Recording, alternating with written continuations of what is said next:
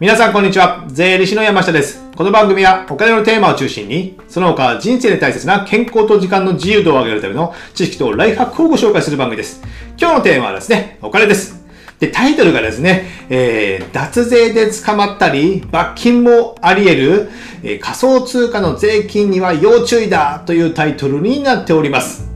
あのですね、なぜ今このニュース、えーこのテーマを取り上げたかっていうと、まあ、直近でですね、えビットコインが1ビット600万円を超えてですね、僕もうわふわなんですけども、まあそんなことは冗談でね、まあちょっとしか儲かってないんですけども、先日ですね、えニュースが出まして、ビットコイン関係ですね、ニュースが出まして、えーちょっとその記事を読み上げたいんですけども、タイトルがですね、ビットコインで約2億円稼いだ会社役員、え7400万円の脱税容疑で懲役1年求刑されるということでですね、えこれがね、仮想通貨業界では賑わしたんですかね、どうかわかんないんですけど、僕はちょっとびっくりしたんですけども、これがですね、石川県在住の会社役員の男性が、え仮想通貨でですね、え2017年、18年、2年間ぐらいですね、2億円ぐらい利益を上げたんですけども、えー税金の申告をね、まあ、120万円、利益120万円としか申告しておらず、えー税金を総額で7400万円脱税したと。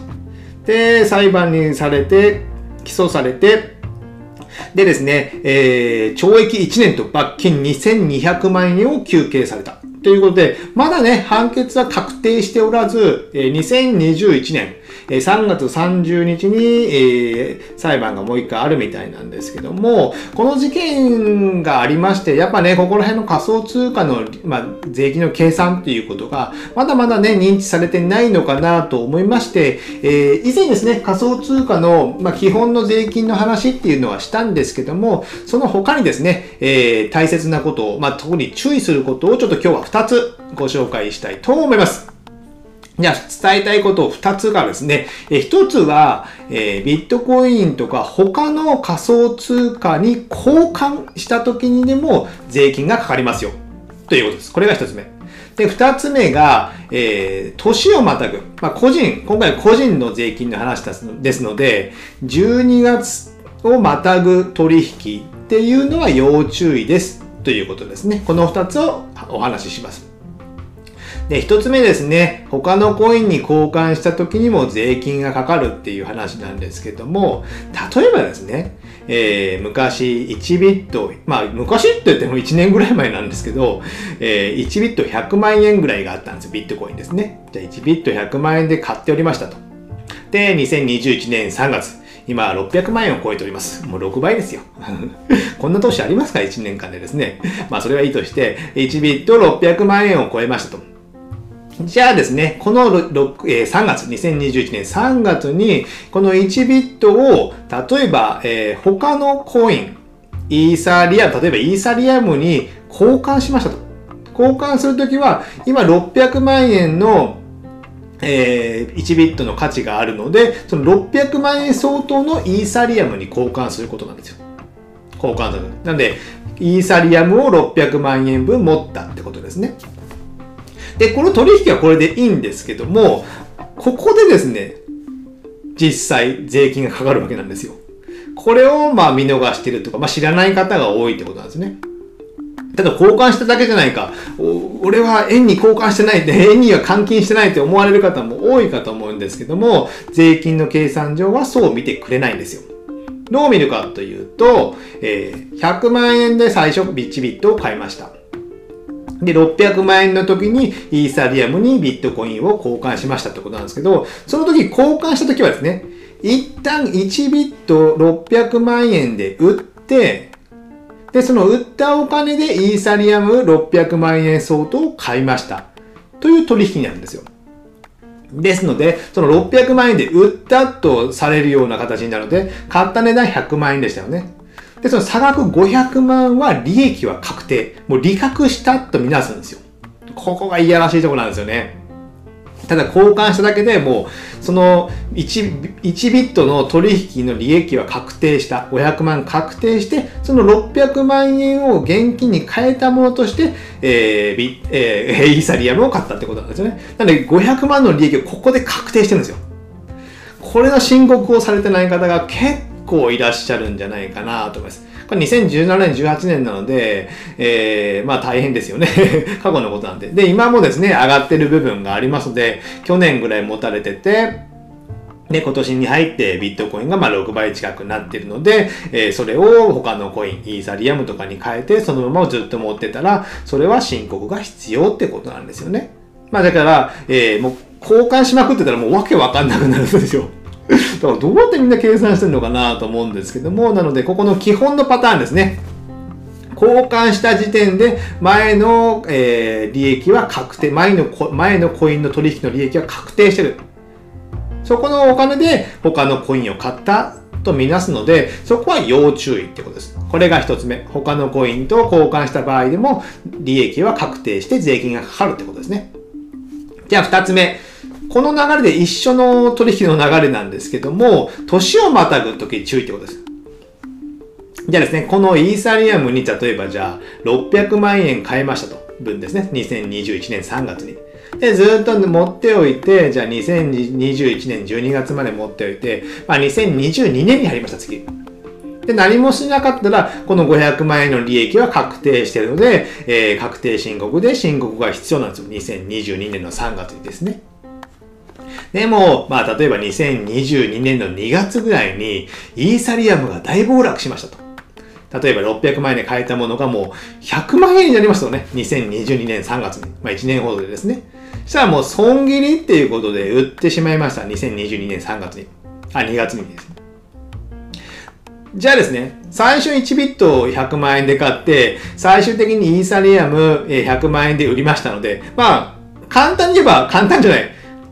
原点に変えれば100万円100万円なので、もう損得なし。税金申告いりませんよ、的な感覚になりますよね。だが違うんですよ。先ほど言ったように、えー、2021年は500万円の利益が確定。でも個人であれば、え1月から12月の取引で一旦閉めるんですよ。閉めます。なので12月までにその何も損切りの取引がなければですね、え100万円で買ったビットコインを600万円で、まあ、ビットコインを売ってイーサリアムに買い替えた。この時に500万円利益が確定しましたよね。それがもう2021年の、えー、仮想通貨の利益なんですよ。じゃあ2022年はどうなのかというと、1月からまた12月までで見る。そうすると、ただ、100、600万円で持ってたイーサリアムを100万円で売った。なので、マイナス500万っていうのは、2022年の取引なので、2021年には何も影響しないんですよ。損を前に戻せないんですよね。ですので、例えばじゃあ、500万円のね、2021年利益が出て、じゃあ、例えば30%だと税金がですね、150万円出るじゃないですか。でも2022年にイーサリアムを損切りして100万円に売ったら、100万円は手元にあるけど、150万の税金を払わなきゃいけないんですよ。こういうことってね、結構起こり得るんですよ。これがですね、送り人とかになると、まあ1億以上ですね、資産がなると、これはですね、桁が1つ2つ上がってくるんですよ。1500万とかですね。さっき見た、あの、このニュースみたいにですね。そうなると、もう、払えない。税金払えなくて自己破産になるっていう可能性、破産する人もね、今後で、悪いことじゃなくて本当出てくると思うので、この他のコインに変えた時とその年をまたいで損切りとかする場合っていうのは本当に要注意なんですね。なんで、損切りしたい時は年内にするという、それもね、変な話なんですよね。次上がるかもしれないから、一概にね、税金だけのことは言えないので、こんな、そんな取引はあんまりありえないんですけども、こういったことがあり得るっていうことはやっぱり理解しておいていただきたいなと思っております。ですね、やっぱこの辺のね、えー、知識がないだけで、えー、後々税務署から言われて、えー、莫大な税金を払わなきゃいけなくなったっていうのがですね、今はこのニュースであった1件、まだ今1件か数件ぐらいしかまだ出てないんですよ。でも今後ね、このビットコインとか仮想通貨の取引が活発になってきて、で、そういった取引所も、もう税務署に言われるがまに情報を出さなきゃいけなくなる可能性も高いと思うんですよね。まあ、今後きれいに、ね、税制が整備されればいいんですけども、まだちょっとね、中途半端な状態が続いていますので、ちょっと今の時期っていうのはそういったところにちょっと注意していただいて、えー、あまりね、素人がそこまで理解するっていうのはやめた方がいいのかなと思います。きちんと理解して売買をしておかないと、えー、とんでもないね、えー、なんか損したけど税金を払わなきゃいけないっていう取引になってしまうので、十分ご注意ください。じゃあ最後にまとめますとですね、今日伝えたいことは2つということで、えー、ビットコインの取引、まあ、仮想通貨の取引では、1つ目、えー、他のコインと交換しただけでも利益は確定しますよ。利確しますよということです。で、2つ目は、年をまたいで損切りとかする場合は、えー、前の損、利益とはね、相殺できないということで、そのあたりはご注意ください。じゃあ最後にですね、合わせて聞いていただきたいということで、まあお金の本の話をちょっと以前したんですけども、立花明さんの、えー、黄金の羽の拾い方っていうことでですね、えー、個人と法人、まあ、両方を使って、えー、税金やお金を貯めていこうという話の本を紹介しましたので、あの、ビットコインとか仮想通貨もですね、個人で投資する場合、あと、法人で投資すれば、その損を消せたり、あの、前の利益と損を相殺したりすることも可能な部分もあるんですよ。で、その、それをうまく使ってやるっていうのも意外とありなのかなと思いますので、この個人と法人の税金とお金の違いっていうのも一緒に勉強していただければなと思います。じゃあ今日はこれぐらいにしたいと思います。ではまた次回お会いしましょう。さよなら